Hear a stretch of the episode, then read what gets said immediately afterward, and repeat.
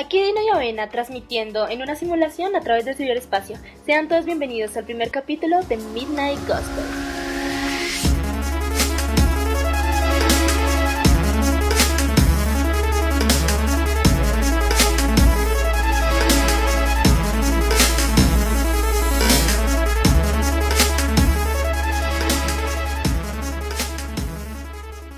Bien, perfecto. Hola, soy Dino, no soy un dinosaurio y mi nombre tiene una razón totalmente extraña que nunca van a adivinar el porqué. Y entonces yo me llamo Avena, entonces muchas gracias por estar aquí en nuestra primera transmisión.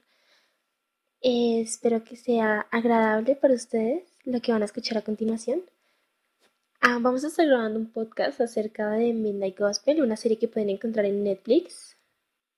Y pues bueno, decidimos hacer esta serie de videos en un formato podcast para que puedan ir haciendo otras cosas mientras los escuchan. Pueden ir lavando la losa o ir en bus o pueden estar dibujando mientras nos escuchan. No se preocupen, nada de lo que sucede en la pantalla va a ser realmente relevante para el capítulo. Entonces, ¿comenzamos?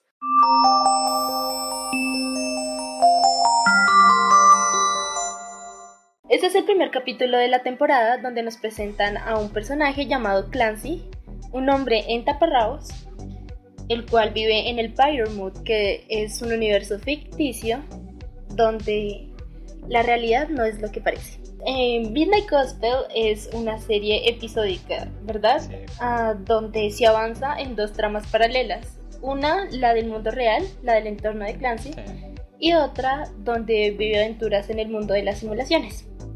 claro. Eh, la misma serie también rompe la... A ver, no es que rompa la cuarta pared, sino es que se basa en un podcast ya hecho mucho antes. Claro, que ya existe y lo único para conectar ese podcast del pasado con esa serie que se hizo mucho después son pequeños diálogos, ¿no? Pero el podcast se hizo, existe y tiene 800 episodios, ¿no? Eh, son bastante. Supuestamente mucho éxito esa serie. Bosta, no, no sabía que eran, ¿Sí? no sabía que eran 300 episodios. No, ¿Cómo se llama el podcast? eh, tendré que buscarlo. Para la próxima lo busco o lo busco ahora.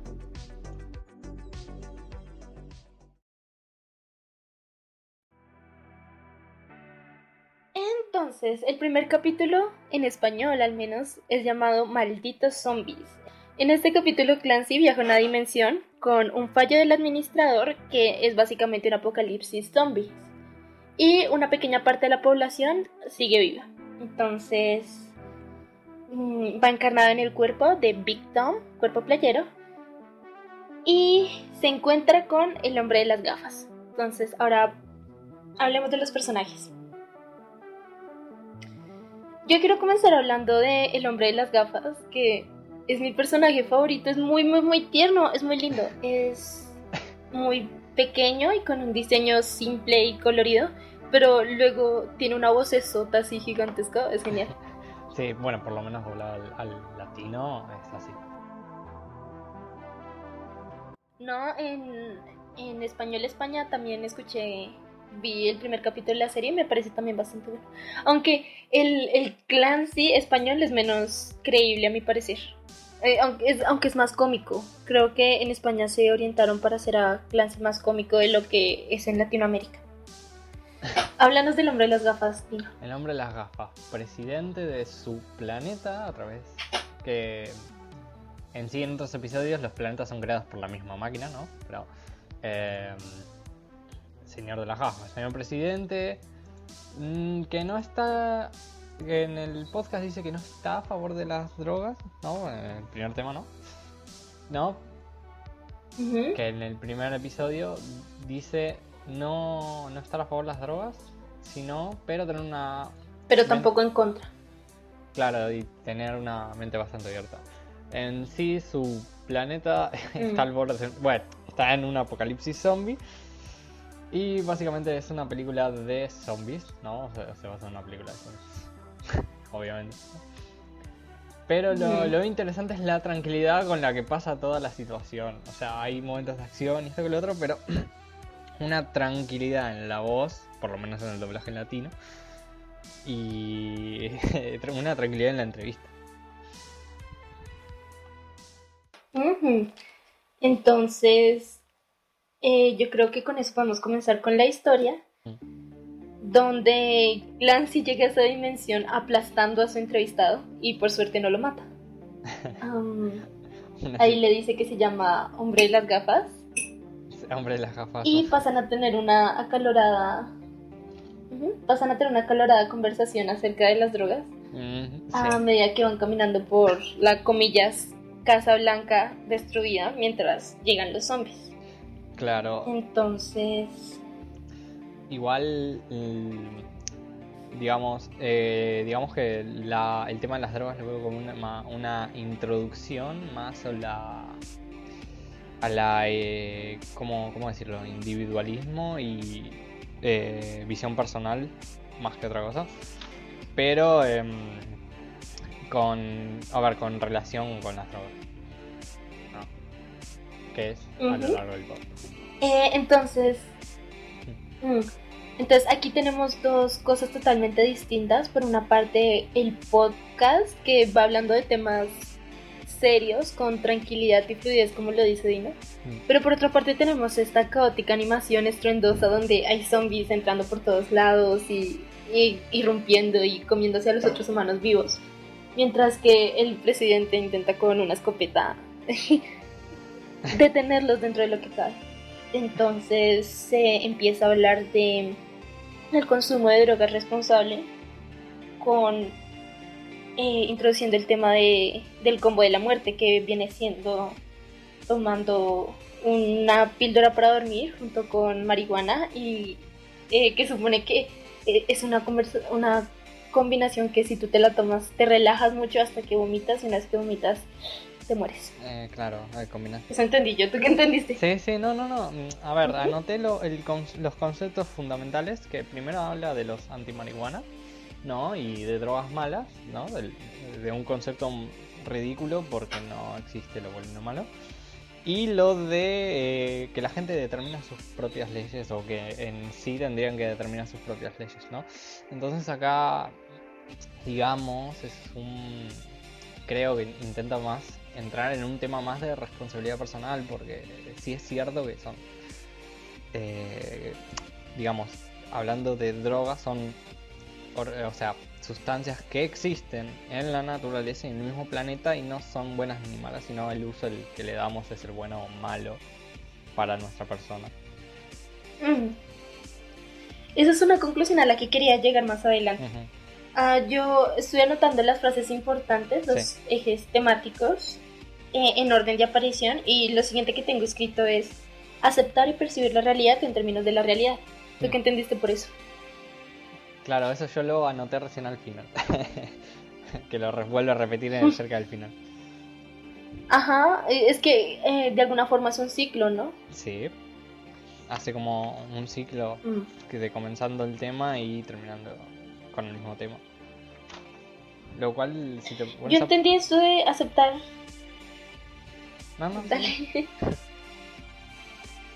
Yo entendí esto de aceptar y percibir la realidad en términos de realidad como de alguna forma hablar de la responsabilidad, ¿no? ¿Mm? Podría. Me pareció...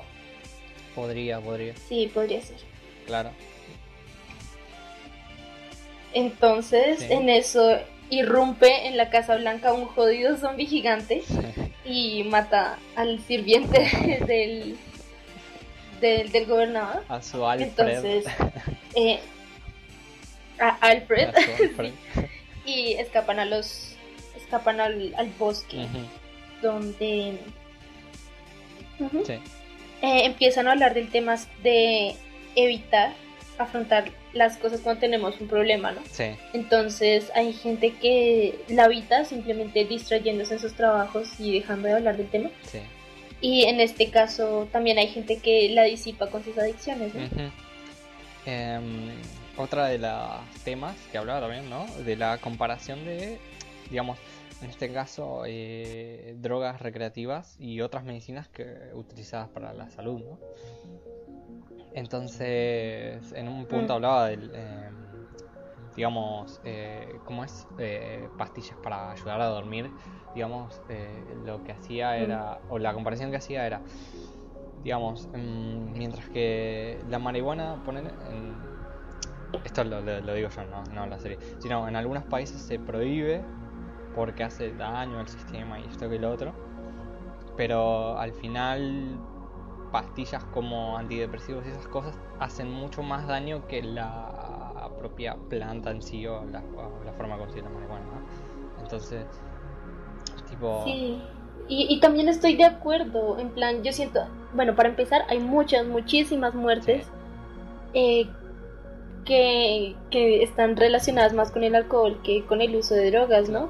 Es igual y un tema de responsabilidad de lo mismo que hablaban de afrontar la realidad, porque digamos, hay, bueno, hay un punto donde dicen que no queremos vernos a nosotros mismos y que por eso nos escondemos dentro de nuestras adicciones. Y pues yo creo que de cierta forma mm, esto de el alcohol y las drogas nos desinhiben de alguna forma y muestran nuestro verdadero ser. Y yo siento que este típico caso de el hombre que se pone agresivo con todo el mundo cuando está borracho, ah, siento que es realmente su, su verdadera naturaleza, ¿no? Y no creo que eso lo haya provocado el alcohol, creo que simplemente se está descubriendo, ¿sabes? Se está mostrando como, como realmente es, realmente él debe tener mucha ira acumulada como para reaccionar de esa forma ante el alcohol, sí, pues, pienso yo, ¿no? También lo utilizan para una evasión personal, ¿no? Una evasión de hechos tipo el típico detective de película que se muere su familia en un evento trágico o por su culpa, o cree que es por su culpa y se ahoga en alcohol o cosas así, ¿no? Que en general siempre es utilizado de esa manera. ¿No? Una forma de evasión de la propia persona, ¿no? En, en ciertos casos, en otros es por pura adicción al alcohol y, termina, no sé, eh, cometiendo errores. ¿Tú cómo reaccionas cuando cuando está, ¿Tú cómo reaccionas cuando estás, eh, no sé, llevado, ya sea como de alcohol, de drogas, de pastillas, de lo que sea? la última... Pongamos el ejemplo de borracho. Sí, la última vez... ¿Tú, cómo actúas? La última vez olvidé toda la noche, la mitad de la noche, no, no toda la noche, no. Pero bueno, eso es lo que pasó, ¿no? Eh, riéndome de cualquier estupidez. Primero, o sea, eh, fue reírme como un idiota durante dos horas más o menos.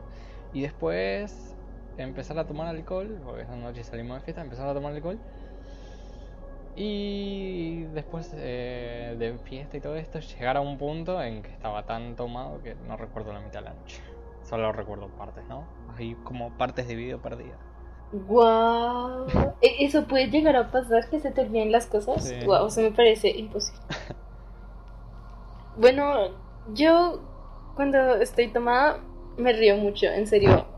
Tengo una risita incontrolable que creo que realmente no soy capaz de falsear. Yo no soy capaz de fingir una risa y cuando estoy borracha no soy capaz de tenerla. Sí, sí. Dino, yo te iba a preguntar. Sí. ¿Tú crees que los zombies sean una apología a los a la drogadicción, a la gente es que mi mamá siempre habla que cuando alguien eh, es adicto a las drogas, como que de alguna forma se vuelve un zombie y deja de ser el mismo y empieza a ser como un cascarón de lo que alguna vez fue y van sin conciencia por el mundo. ¿Tú crees que hicieron intencionalmente eso? Mm, en realidad lo veo como más de una apología, no solo a la drogadicción, también puede ser una apología a los que eh, no piensan por sí mismos o se dejan llevar por la corriente, ¿no? Digamos, por ejemplo, acabamos de entrar política, eh, aviso. Eh, por ejemplo, mm, vos... No somos líderes sociales, no tienen que mandarnos a matar, no sabemos nada de política. No, bueno, por ejemplo, si vos seguís a alguien de manera ciega, sin cuestionar las acciones que lleva, y poner que las acciones son muy malas, ponele, o tipo catastróficas, no solo para vos, incluso para los de tu alrededor, para aún lo seguís apoyando sin dudar, ahí es donde podríamos compararte con un zombie. No tenés eh, pensamiento propio y, digamos, eh, caminás, por decirlo de una manera, eh, como si no, si no pensaras, digamos, también. Esa es una cosa. El, hecho de no. Eso. No pensar.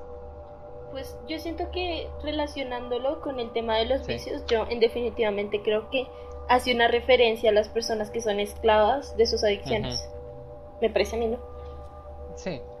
Y mm, esto, sí, Sí, eh, pero es que, digamos, el episodio, ah, llegando al final, ¿no? En un punto, es como, eh, claro, el, el presidente y Clancy se convierten en zombies. Entonces es como llegan a... No, espera, quiero. Sí. Quiero decir lo de la parte del Sí. final en el final. Entonces, Ah, bueno. eh, vamos con el siguiente diálogo que era cuando. que es cuando Clancy confiesa que cuando él era joven, él era una persona muy enojadiza y contó la anécdota de que solo porque su impresora se trabó, él empezó a gritar y enloqueció. ¿Tú tienes algún problema de ese, de ese estilo? Si eres colérico o algo por el estilo. No, no, colérico no. Pero sí me agarran. A ver, Mm. eh, es que, a ver, la ira es normal y a veces te agarran en momentos de frustración y donde, no, donde nada te sale y quieres destruir o romper cosas. Y me ha pasado situaciones, pero fueron tipos muy extremas y es más por un agente externo que por otra cosa, ¿no? Pero esto es más por. Cuéntanos una anécdota, cuéntanos una historia de, de Dino enojado. No, Ah, has- no. O sea, como en Los Simpson, de papá enojado, pues Dino enojado. no. No, no, Destruiste una ciudad, te subiste a un rascacielos y secuestraste a una chica, ¿no? ¿Cómo? ¿Qué es lo que los dinos hacen cuando están enojados? Perdón, no escuché. ¿Puedes repetir? es que. eh, ¿Qué haces cuando estás enojado? ¿Cómo soy cuando estoy enojado? Eh, a ver, Mm. digamos. eh, mm, a ver, enojado, enojado. Digamos que sigo, sigo tranquilo, ¿no? Pero. Ujú. Digamos, es como, es como, es como el, en la película de Locos de Ira, que tiene el, el tipo esa, esa, esa ira explosiva, ¿no? Que es como la peor ira explosiva, no es que la expresa, sino que la guarda hasta que en un punto explota. Digamos que es, es como eso, ¿no? Es como esa situación donde, digamos, un día estoy... em, me pasan, no sé, cosas malas todo el día, eh, o me despierto mal y estoy, o sea, estoy cansado. Pasa una situación donde, mm, no sé, me frustro, otra, otra más. Eh, viene gente eh, de la nada, digamos. Viste que esos días donde vas- estás muy, em, como muy mecha corta y cualquier cosa, eh, cualquier grito eh, te molesta, bueno. Y creo que lo más... Ajá, y el mundo se pone de acuerdo para ser imbécil a tu alrededor. Sí, sí, sí, sí, sí. Yo sé. Yo sé. Bueno, em, creo que lo más... Lo peor que hice fue abrir un agujero en una puerta y nada más. No, pero no es que... No, es que... ¿Qué? ¿Cómo fue eso? que uno, uno solo en una puerta y nada más. Y ni siquiera como... Pero con como, o sea, no. A ver, o sea, ni siquiera... creo que fue un, un agujero del tamaño de tu puño, ni modo que fuera que el, el agujero del tamaño de un dedito, ¿no? No, creo que no, tengas. no, no, no. ¿Qué pasó? Ojalá tuviera ese poder, ¿no? Pero no. ¿Qué pasó? eh, no, eh, no me acuerdo cómo que fue, pero fue un agujero más o menos. Con... Porque no fue con mi mano, fue con otra cosa. Y no me acuerdo qué. Dino, no, no me importa el agujero. ¿Qué, qué te hizo enojar tanto? ¿Cómo fue la situación? Eh, el mismo día estaba fastidiado y en un punto, no sé quién me dice qué, y ahí estallo y, y- y- no sé, primero, primero Y era una como- puerta. No, no, no, primero como un acumulado, se termina la último extremo de la de la mecha, ¿no? Se termina de quemar y ahí recién estalla la bomba. Digamos, toda esa acumulación. Vale. Yo siento que omitiste muchas cosas, pero voy a respetar tu intimidad y no, no, no voy a seguir hurgando. Entonces, mi turno. Cuando, cuando yo era más joven, yo era una persona muy iracunda. O sea, todavía sigo siendo mecha corta, pero siento que he aprendido a no enojarme por estupideces. Me ha costado, ¿eh? Pero yo siento que eso ha sido, pues, por varios factores. Yo siento que uno fue el factor socioeconómico, que, que es que yo de pequeña era de barrio. Yo era una niña de barrio. Yo, pues, vivía en esas zonas, ya sabes, medio turbias delincuenciales. Y pues mis papás siempre me criaron muy bien en mi casa, pero de puertas de afuera yo tenía que enfrentarme con la vida y con otros niños de mi edad que no se les intentó proteger tanto como me protegieron a mí. Entonces, siempre fue muy dura mi experiencia en el colegio y yo de bebé, bebé, siento que no tenía problemas de ira, pero yo empecé a desarrollarlos en primaria. Siento que tenía unas ganas de destruir el mundo. Entonces, mi primer ataque de ira fue que me molestaban mucho en un colegio donde yo estaba cuando era pequeña. Y creo que era porque por mi cabello rizado, ¿no? Les hacía gracia jalarme el pelo, porque no sé, no es como tener el cabello crespo, en especial una chica, y si tiene el cabello crespo, pues se lo manda a analizar porque pues esa es la concepción de belleza que hay, ¿no? Sí. Entonces, me jalaban mi cabello, me pegaban chicles y pendejadas y me, me ponían apodos. Recuerdo que en un recreo fui al baño y estaba el grupo de niñas que me molestaban dentro del baño. Y entonces ese día yo estaba mecha corta, Dina. Entonces cogí, o sea, tan pronto se empezaron a burlar de mí. Ah, pues porque, o sea, no, es que iba mecha corta. Cogí a la niña más grande del grupo y la reventé en una esquina del baño. Yo recuerdo que le pegué tanto y tan duro y tan seguido que en una de las aristas de la pared la dejé encajada, ¿sí me entiendes? o sea, no fue como, o sea, estábamos en el centro del baño y yo logré llevarla hasta una esquina del baño y cagarla putazo. Y me dejaron de molestar y el resto del año, el resto del año académico la pasé muy bien, ¿sabes? Entonces, de alguna forma, siento que de pequeña me hice la idea de que la violencia podía llegar a ser una solución y eso desencadenó muchos problemas en todos los colegios que tuve más adelante y en todas las otras relaciones. Mm. Entonces, pues siguiente colegio eh, era más ñero aún, ¿sí? Entonces era importante decir palabrotas y hacerse respetar y esas idioteces. Sí. Pero con el tiempo fui yendo a un colegio cada vez más y más y más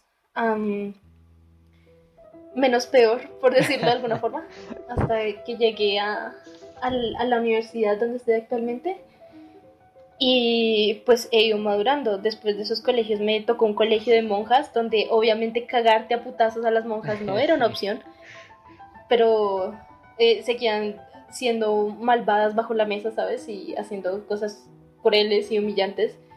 Entonces ahí tuve que aprender a defenderme de una forma impersonal. Mm. Y ya con el tiempo simplemente dejé de defenderme porque dejó de ser una necesidad para mí, ¿sabes? O sea, ya no me topaba con gente tan idiota. Mm. Y pues eso me dio la oportunidad de madurar. Y yo siento que he ido descargando la ira que yo traía con los años, entonces ya realmente no... O sea, si me enojo, no me cago a putazos a nadie, ¿me entiendes? entonces, Y yo siento que parte de eso ha estado en la educación, porque, digamos, yo me vuelvo a ver con mis amigos del primer colegio y me doy cuenta que siguen siendo unas personas bruscas y de malas maneras. Entonces, por eso considero que es importante la educación, aunque no tenga que ver nada con el tema. Yo siento que eh, para mí la meditación de reflexionarse uno mismo no tiene que necesariamente ser, ya sabes, meditación religiosa. Claro, no. Em, ayuda a que Sí, ayuda a que te deshagas de tu vida y no necesariamente tienen que ser los psicodélicos o las adicciones como de alguna forma lo expresa el episodio. Mm, también puede ser por el, mismo tiempo y el, el, mismo tiempo, a ver, el mismo tiempo que pasaste y el mismo crecimiento personal, ¿no? Durante ese lapso. Es que es el crecimiento personal. Las personas que se quedaron en mi colegio anterior y que nunca vieron otras maneras, nunca cambiaron y pues siguen siendo los mismos idiotas que eran cuando los conocí en primaria. Bueno, peor, ahora roban. Entonces, eh, tenemos que hablar del tema del el crecimiento personal mm. que trata el capítulo. Claro. Bien. ¿Vas? Gracias por compartir. crecimiento Pues personal. Bien. Hay una parte donde hablan de lidiar sobre de lidiar con partes de uno mismo que uno no quiere afrontar. Ah, Tú claro, sientes partes o hechos que algunas personas no quieren afrontar. En esa parte también decía lo de que presentaba la analogía del elevador, ¿no? Que en un punto vas a estar en tu punto máximo, sí ¿no? Eh, dependiendo si te y vas a caer. Claro, o vas a estar en, parte más baja de, esas- de ese estado.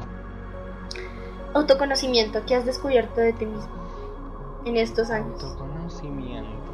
Mm, Digamos que. eh, ya abriendo otra vez el tema de la meditación, ¿no? Es. A ver, no era meditación, sino era eh, buscar una forma de pensar, ¿no? Eh, entonces la meditación lo veo es una forma de pensar, ¿no? O- y de volver a ver lo que pasaste, ¿no? Lo que no te gusta y lo que querés cambiar. Crecimiento personal, ¿no? Es como eh, encontrar lo que no te gusta de vos, ¿no? Lo que no te gusta y intentar, por lo menos intentar, ¿no? Cambiar eso o mejorar, ¿no? Si te, te, te sentís falta de algo o, o cosa, en vez de quedarte y tirarte y llorar y no hacer nada, ¿no? Procrastinar o, o hacer eso de, digo, no, voy a mejorar esto y terminas procrastinando y te quedas ahí.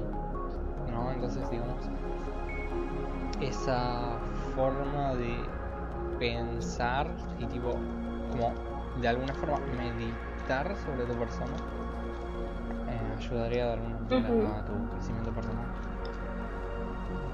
Por ejemplo, eso es una de las cosas que aprendí y con eso a- aprendí bastante, ¿no? Solucionando mm, por lo menos un tal vez 50% de mis problemas de antisociabilidad, si podemos llamarlo de alguna manera, o eh, relaciones personales y esas cosas. Sigo teniendo problemas, eso sí, pero Mm, poco a poco, con tiempo y paciencia se, se va a curar. Si, si es que se cura o... a mí también me cuesta relacionarme. ¿Cómo? A mí también me cuesta relacionarme con las personas, porque siempre termino pensando en qué estarán pensando ellos. Claro, sí. Te da esa... eh, Es, esa es esquizo- difícil no caer. Esa esquizofrenia de, oh, estarán pensando en mí, a veces, ¿viste? Que en un punto... Es, es paranoia, es paranoia. Sí, esa paranoia, tipo, empiezas a escuchar las voces en tu cabeza diciéndole, o sea, No, tipo, es- voces de las demás personas como si estuvieran hablando de ti cuando en realidad están hablando de otra cosa totalmente distinta y para ellos vales verga. He tenido, Sí, no no he llegado a ese nivel, pero he tenido pesadillas donde después de tener un día muy agobiante con gente estresante y así, sí, me ha costado dormir. O después de hacer un trabajo en grupo, ¿sabes? Que muchas personas te hablan. Me he acostado en mi cama y cuando cierro los ojos escucho mi nombre así. sí. muchas, muchas veces, en todos lados. Dichas por distintas personas, de alguna forma yo puedo reconocer esas voces y, y no me dejan dormir, es como si me estuvieran llamando, como si necesitaran que hiciera algo. Es, un sueño, pero no, no descansas, al día siguiente te levantas cansado. tipo esa persecución, ¿no?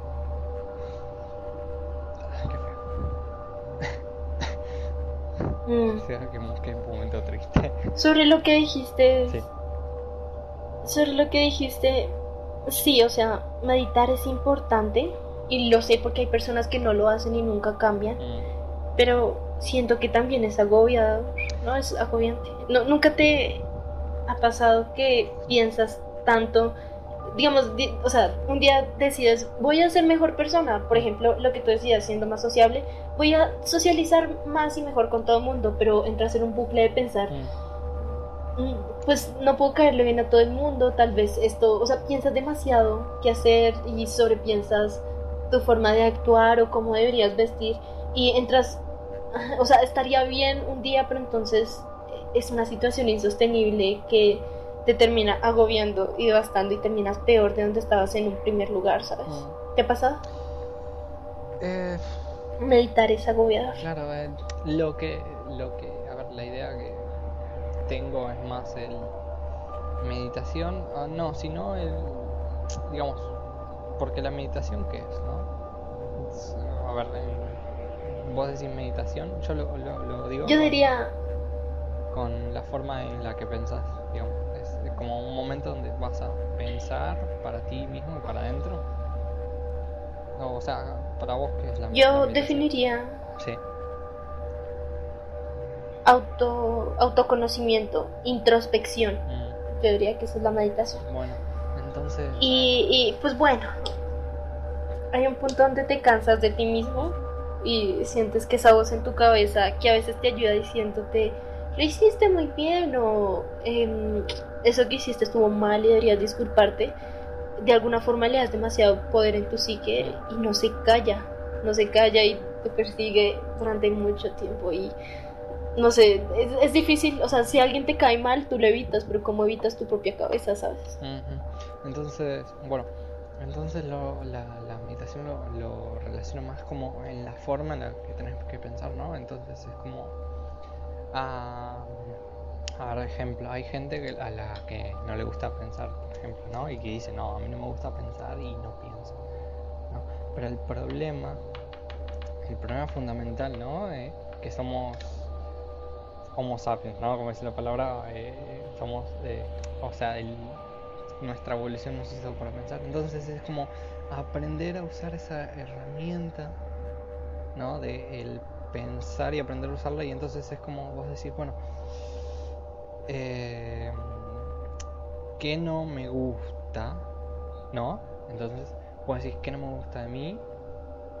y o qué situaciones no me gusta pasar y por qué pasar y entonces empezás a analizar esa situación con tu cabeza y la empezás a analizar, la empezás a pensar, ¿no? Pero con pensar no basta, sino que también tenés que tomar acción. Entonces acá es donde, digamos, la meditación es una fase antes de la acción, ¿no? El, el pensamiento, el pensar es una fase antes de la acción. ¿no? Intentar, como esa frase de primero pienso, luego existo, ¿no? Primero pienso y luego existe, luego acciono, ¿no? Entonces, no me gusta esto. Pienso que no me gusta, ¿por qué no me gusta? ¿Cómo puedo cambiarlo? Pienso cómo puedo cambiarlo y después empiezo la acción. Empiezo a mover eh, los engranajes, empiezo a caminar hacia adelante, ¿no? Entonces, habrá situaciones donde las eh, que obviamente no vamos a poder evitar y van a ser digamos vamos a tomar decisiones que no quisimos tomar en ese, en ese momento ¿no? y después tal vez nos vamos- vayamos a arrepentir no pero eh, entonces es donde vos eh, digamos de alguna forma usando tu propio pensamiento no y, el, el tema de ok digamos, me autoadiestro para la próxima que esté en la misma situación, elija la opción que hubiese querido elegir en esa situación similar anterior donde elegí mal. Entonces, para la siguiente vez, si llegara a pasar, elegí bien, ¿no? Entonces, es una forma de crecer o, o de eh, decir, bueno, em, eh, pienso y luego existo, ¿no? de alguna forma. Me auto adiestro. Autoadiestro a mí mismo, Wow. ¿no? Es como... Ah, amigo. Sí, te entiendo, sí, sí. Cre- Creo que todos hemos pasado por eso, no es agradable, pero de cierta forma es como que necesario para saber convivir. Sí. Pues yo acabo de notar que tú y yo somos polos opuestos porque a ti de alguna forma no te molesta sobrepensar las cosas, pero a ti te agobia más el hecho de actuar y yo soy todo lo contrario, soy muy cabeza dura y pues no tengo ningún problema en hacer las cosas y actuar de inmediato, pero me agobia el hecho de repensarlas demasiado, o sea, lo opuesto. sí. Eso dice mucho de nosotros, ¿no crees? Mm. Sí, dice bastante. Em, hablaste por un segundo de, de llorar, que cuando las personas se sienten incapaces de hacer las cosas, lloran, Sí. pero no sé, yo siento que llorar es necesario. Mm, A veces cuando estoy en etapas muy plenas de mi vida y paso mucho tiempo sin llorar, siento que debo hacerlo, o sea, de alguna forma lo hago de forma automática, ¿no te pasa? Siento que es casi una necesidad del cuerpo. eh, No creo que exista ser humano en esta tierra que no haya llorado nunca. Sin... Es que mi cuerpo quiere sufrir. Siento que por ser animales de alguna forma necesitamos... Hay épocas donde queremos llorar, otras épocas donde queremos pelear, queremos golpear cosas y, y no me parece que seamos unas personas desequilibradas, sino que es nuestro organismo manteniendo ese equilibrio, ¿me entiendes? Sí, también puede ser eso. Mm. Pero es, es que es, es- es tan surrealista, ¿no? ¿No? Es como. Es, es como tan. Es como, no sé, nunca. Por ejemplo, yo en general casi nunca lloro, nunca. En el pasado nunca lloré. Eh, fui más. eh, mm, poco sentimental. De. mm, digamos, como. Eh, yo para mi entorno, ¿no? Y ahora, este año, tipo, bueno, se supone que te, a ver, em, sacando lo del coronavirus, se supone que es el donde quise entrar a la universidad que quise, esto que lo otro. Pero no sé por qué, por películas o series de mierda, tal vez con una trama tan sencilla y cosa que donde nadie lloraría, yo me pongo a casi, casi llorar, todavía no lloro del todo, pero casi llorar lagrimeando y es como... A ver, no, o sea, o por ejemplo, hoy vi otra una película que había visto antes que me había encantado, que es, es buena, me gustó bastante. Y tipo, o sea, la película me encantó, vi las ¿Qué partes, película? la veo de No, no, no, no, espera. Solo para llorar. ¿Qué película? La de Dinos a los espectadores qué película. eh, la de una voz silenciosa es la de la piba muda y el, el- el- y- bueno no sé es un romance búsquenlo es un anime japonés no y me Ah, ah, ¿es un anime? cómo ¿Es un, an- ¿Es un anime? es una película anime está en Netflix eh, véanla y, y, y digamos em, a mí me gustó en su momento la vi en su momento la disfruté en su momento pero no tanto como para empezar a llorar y ahora mitad de la película, no, antes de la película y estoy con la, la lágrima del ras y ahí no, Lo no sé, es, es. Es muy Yo también. También estoy viendo películas tristes. Estuve viendo Chestnut.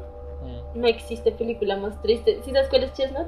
La de el perrito que se muere, no. ah, Perritos muertos, no. sí. Y mm, también estuve viendo la de Mentes eh, en un eterno resplandor, la de Jim Sí. Carrey, en la que no está Ah, sí. haciendo comedia. Y creo que también con esa sensación de desahogarme, Mm. ¿no?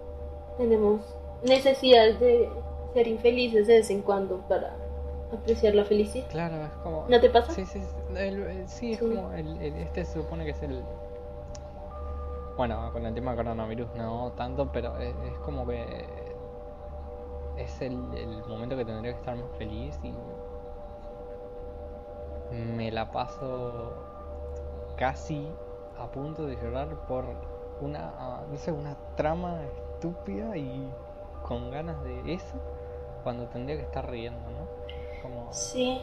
que vergüenza. Yo a veces siento sensibilidad por los objetos. Suena muy estúpido, pero digamos, mi huevera tiene forma de casita y a veces siento que cuando estoy, no sé, ah, es horrible repensar las cosas, ya te dije que es horrible repensarlas, pero Sí. A, veces siento que cuando me como un huevo, o sea, cuando lo saco para cocinarlo, lo estoy separando de su familia, o a veces pienso cosas estúpidas que, que es racista comerse antes los huevos más claritos y limpios de la alacena que comerse los que salieron como más oscuros, ¿sabes? Y, y no tendría por qué, son jodidos huevos, ¿sabes? Y, y no soy racista, pero de alguna forma toda esta contaminación global, las redes sociales, Twitter, am, todo mundo quejándose y sufriendo por su propia causa, te hace repensarte la forma en la que te comportas y de alguna forma dejas de ser tú mismo. Pues por andarlo repensando, como tú decías, por Claro, es como, meditar en exceso. claro, es como esa saturación de cosas y es como en un punto ya no ya no lo soportas más, ¿no? Pero no, eh, volviendo a Y- ese y tema de tipo aprender a, a pensar, ¿no? ¿Sí? De, o sea, poder controlar tu propia cabeza. O sea, controlar Mm. ti mismo, poder controlar tus pensamientos, pero claro, eso necesita un equilibrio y cosas y entender cómo funcionas vos como persona. No. Y es difícil. Hablando de, de, ¿qué dijiste? De controlar tu mente. Mm, Pues yo soy una persona de alto rendimiento y yo trabajo muy rápido y hago muchas cosas muy rápido y muy seguido. Y me, me ha sucedido que, que yo puedo perfectamente ser la persona más productiva del mundo durante un mes, pero tu cerebro tiene un punto de sobrecarga donde, mm, don- donde ser eficiente y hacer las cosas correctamente también es desgastante. sí. ¿Me entiendes? Es. Sí, ese esfuerzo extra. Uno pensaría que ese esfuerzo extra, al no ser físico, no fatiga, pero funciona exactamente igual, diría yo. Sí, en teoría, eh, nuestro, a ver, nuestra atención, ¿no? Hablando de la atención, ¿no? Nuestra atención constante solo puede durar, creo un máximo de 4 horas, más o menos. No, 4 o 5 horas. ¿no? Entonces, eh, después de un periodo de descanso... Según yo entendía, ¿Sí? yo entiendo que es cada 20 minutos, ese es el, el método Pomodoro, ¿no? 20 minutos de trabajo, 5 de descanso, 20 de trabajo, 5 de Claro, descanso. claro. Entiendo yo, ¿no? Claro, claro, que tenemos como límite de cuánto podemos pensar en un- Mm. o cuánta atención podemos hacer y esas cosas, ¿no? Es como, claro que lo comparan con un músculo, ¿no? Que se debe entrenar, pero claro, hasta un, un músculo tiene su límite, ¿no? Entonces, Mm. no Sí. sé cómo hacen los, que son los coreanos o los, o los, o los japoneses que se hacen sobreesfuerzo y tienen, no sé, a ver, altas tasas de eh, gente con depresión o que ah, eh, trabaja Pues más de las que debería. es un músculo. ¿Qué? Dino, tú lo acabas de decir, es porque es un músculo. Ellos entrenaron su mente para resistir más tiempo. Sí. Sí, obviamente tienen sus límites, pero Mm. es un músculo. Entonces, tendrán épocas en las que flaqueen, pero no se rinden. Mm, Lo cual tampoco creo que sea necesariamente sano. Siento que esa envidia que tenemos por los asiáticos que hacen todo mejor que nosotros, Sí, sí, eso sí. de alguna forma no logramos percibir que eso también debe ser cansino para ellos, ¿no? Sí. Debe ser mucho. Mm. ¿Quieres cerrar con el final del episodio? En el final de Ah, viene la parte donde finalmente... eh, ah, bueno, nos saltamos la parte de la mujer embarazada. Claro. Eh, hay una tipa que empieza a dar a luz mientras están hablando Clancy y el hombre de las gafas. Sí. Entonces, eh, mientras van avanzando por su mundo caótico, ah, la llevan a una piscina inflable para que ella pueda dar a luz. Sí. Y llegan a una pradera. Y en la pradera intentan huir usando un globo aerostático. Sí. Pero son alcanzados por los zombies porque muerden al hombre de las gafas. Y podemos experimentar nosotros cuál es la sensación de ser un zombie. Y resulta no ser algo doloroso y sangriento como se ve, sino ser muy placentero. Eh, hay música hippie de fondo y Sí. todos los colores se intensifican. Claro, así que Y- como el, el, digamos, el nirvana de alguna manera, ¿no? Cosa de encontrar la realidad o encontrar la iluminación a en zombie. Y de alguna forma yo siento que otra vez eso es una apología que los drogadictos son como zombies. La gente que no se droga los ve a ellos como personas sin alma y de alguna forma sienten que ellos están muy mal y que están sufriendo. Pero desde la perspectiva del adicto, ya sea el alcohol, drogas, lo que sea, él la está pasando increíble, él se está sintiendo aliviado y está en una realidad más colorida. Sí. Eso sí, sí, sí, ¿Mm? se entiende. Se- digamos que se entendería como eso. Pero, mm, Sí. digamos, una de las cosas es em, que decía antes de eso, ¿no? Decía dos cosas. Eh, una era la de mm, ayuda que utilizaban, tipo, cuando hablan de encontrarse a sí mismos, ¿no? Que hay personas que necesitan la ayuda de esos psicodélicos, ¿no? Para su meditación y poder Ujú. encontrarse a sí mismos, ¿no? Y otra de las cosas que, que decía era lo de me- la meditación siguiendo el, el sentimiento. Y eso era lo que, eh, volviendo a lo anterior, ¿no? De que hablábamos de el, pensar en lo que no te gusta, y lo otro, ¿no? O, el pensar el por qué no te gusta esto y cómo cambiarlo y esas cosas. ¿No? O el, también el hecho de, eh, tipo, ahora estoy, yo tendría que hacer eso, ¿no? Porque estoy siendo el- el que se supone que tendría un gran año intentando llorar por cualquier cosa, por cualquier estupidez, ¿no? tendría que realizar una meditación siguiendo ese sentimiento y encontrar el por qué, ¿no? Encontrar esa Pues forma de pensamiento, encontrar ese mundo, yo esa siento, razón.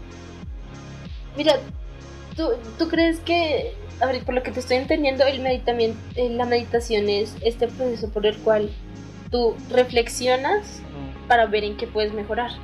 Pero yo de alguna forma entiendo la meditación como una forma de desahogo y yo siento que hay gente que medita respirando, digamos, la gente a la que le gusta, por ejemplo, cocinar, se desahoga cocinando y, y los hombres que sueltan toda su ira mientras hacen ejercicio y de alguna forma eso los impulsa a ser mejores personas.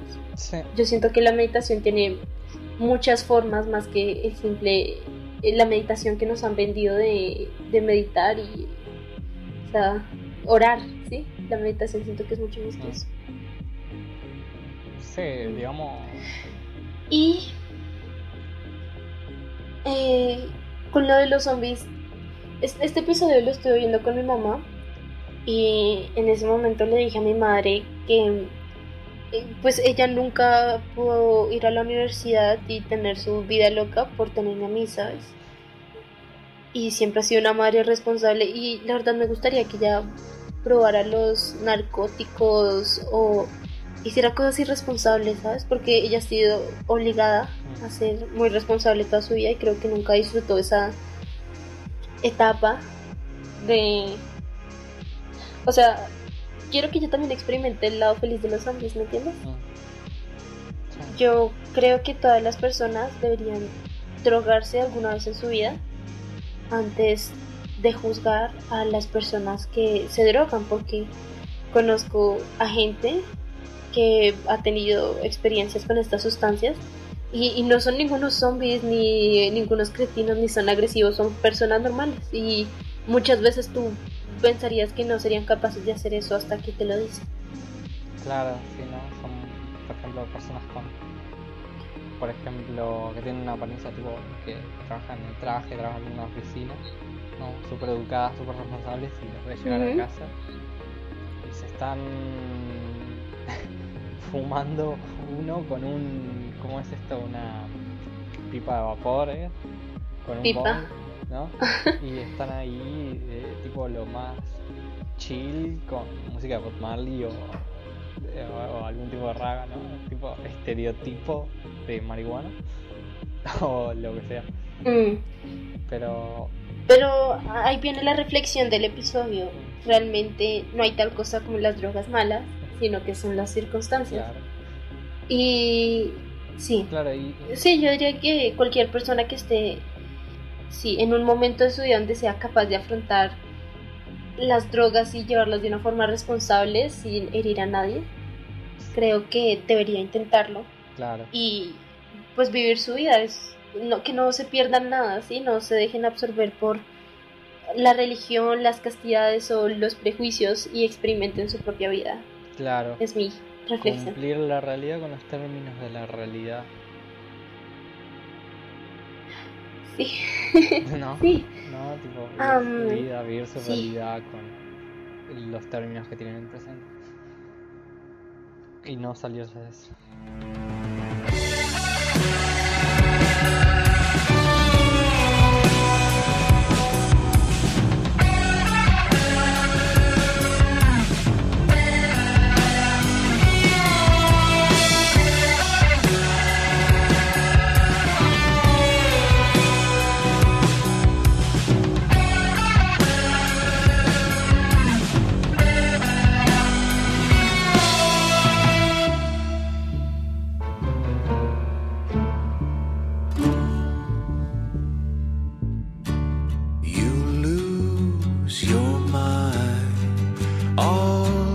Dissolve in time.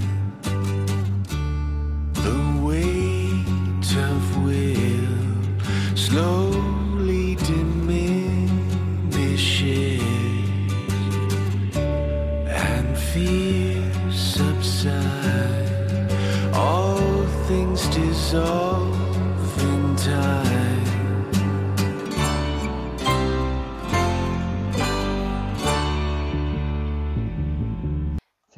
Sí. Muchas gracias por participar. De nada. Di algo más. De nada. Dino. Di algo. Sí, te oigo, te oigo. ¿Lo Sí, escuchas? sí. Estaba hablando y me. No te quedes callado, no. No, no, no. no me hagas No, eso, es que no me eh, hagas eso. justo. Ah, es el. No, El no, ya, bot. ya me cansé, ya estoy harta. Fuera de mi podcast. No, fuera de mi podcast. Fuera. Te me vas. Bueno, hacerlo con. Listos. Am, Hacerlo como puedo. sí, sí. Sí, sí te vas a vestir como Clancy, cosplay de, Un de cosplay Clancy. de. Sí, solo el sombrero me pondría. Seamos sinceros. solo el sombrero. Pero solo, solo el sombrero. Sí. Ok. Entonces, esperamos que hayan disfrutado este primer capítulo de Midnight Gospel. Nos veremos en otra transmisión con el segundo episodio. No se lo pierdan. Adiós. Dino, despídete. Ay, no, ay, no. Ay. Ok. Bueno, am, eso es todo.